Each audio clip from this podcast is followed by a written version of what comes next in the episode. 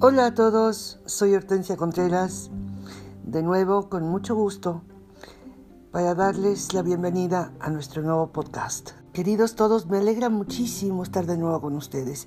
Esta semana ya hemos llegado a más de 200 reproducciones de nuestro podcast, lo cual pues me da muchísimo gusto.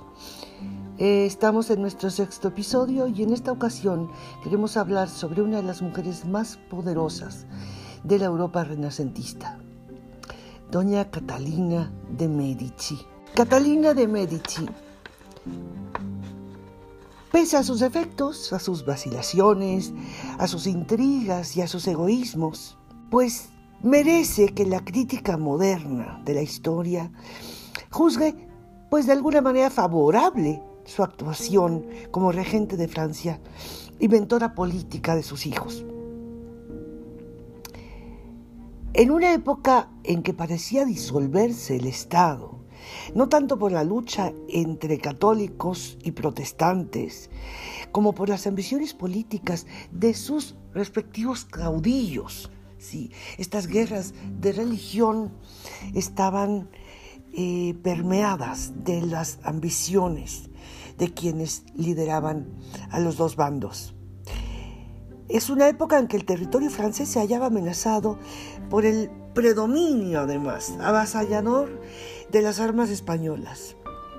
Y solamente dos orientaciones podían salvar aquel país. Y estos era que, que los, sobre los partidos se mantuviera esto recto, el principio de la supremacía del poder monárquico, aunque para ello fuese preciso practicar una política turbia, tortuosa, llena de emboscadas, y que se fijase el criterio de que Francia solo podría subsistir por la, por la convivencia y la tolerancia de aquellos dos grupos religiosos. Cierto es que Catalina habría podido acabar con los protestantes con el apoyo de Felipe II de España y evitar quizá las guerras de religión. Pero desde un punto de vista francés estrictamente nacional, resulta evidente que el remedio iba a ser peor que la enfermedad. En definitiva, la política de Catalina de Médicis y de su canciller Michel de l'Hôpital fue la que en definitiva se impuso como fórmula de salvación a finales del siglo XVI. Catalina, nacida en Florencia el 13 de abril de 1519, a los muy pocos días de nacida perdió a sus padres, Lorenzo II de Medici y Magdalena de la Tour d'Auvergne, entonces pasó su niñez entre Roma y Florencia, ahora bajo la protección de su tío Clemente VII o en el poder de los revolucionarios florentinos. Finalmente en 1553 se concertó su matrimonio con el heredero de la corona de Francia, Enrique, que se celebró en Marsella el 28 de octubre de ese mismo año. Desde este momento, por espacio de 25 años, se limitó a ser la esposa del duque de Orleans y luego la reina de Francia. Su esposo, entregado a sus amores con Diana de Poitiers, no le prestó grandes atenciones. Por un momento, temió incluso que iba a ser repudiada, que podía ser repudiada. Pero el nacimiento de su primer hijo en 1544 evitó esta humillación. Posteriormente dio nuevos príncipes a Francia y en el intenso afecto hacia ellos olvidó realmente sus desventuras conyugales. La muerte de Enrique II, el rey de Francia, seguida a corta distancia por la de su hijo Francisco II, al año siguiente, en 1560, dieron ocasión para que Catalina pudiera desplegar sus dotes de energía y ambición sin límites. Reconocida por el Parlamento como regente de Francia y tutora de su hijo Carlos IX, sometió a las grandes y poderosísimas familias de los Guisa y de los Borbones a su autoridad total. El hombre de su confianza, el canciller Michel de l'Hôpital, partidario de soluciones moderadas y de la preeminencia de la realeza. Fue un gran apoyo. Sin embargo, las tentativas de concordia entre católicos y hugonotes o protestantes, que ella realmente favorecía, pues en materia de religión, aunque católica, no tenía ideales muy firmes, fracasaron por completo.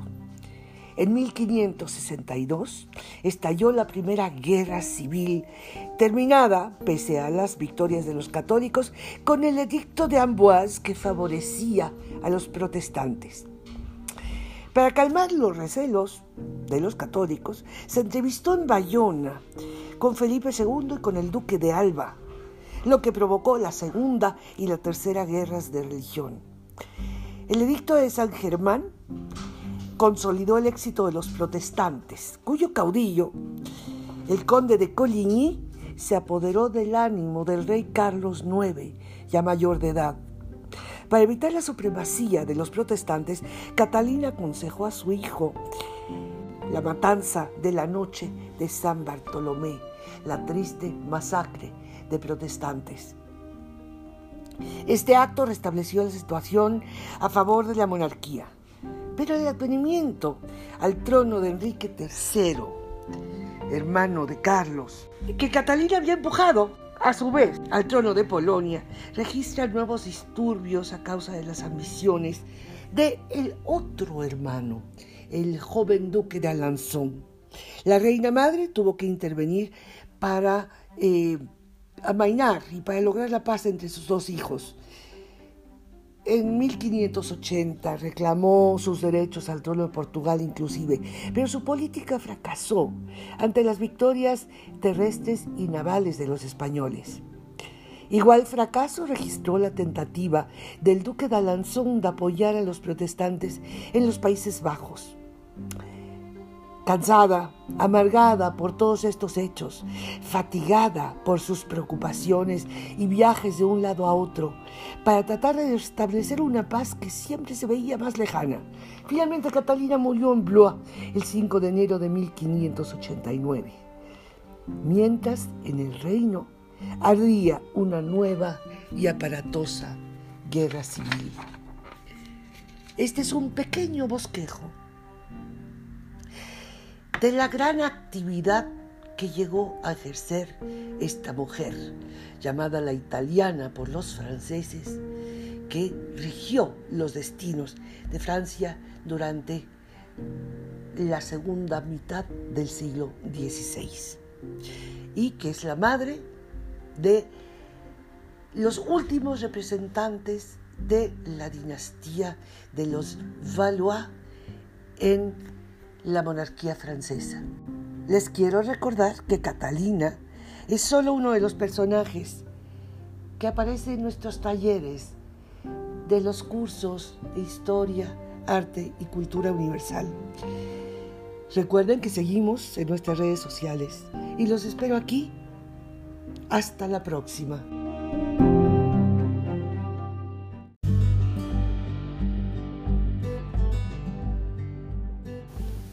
Gracias por acompañarnos en otro episodio.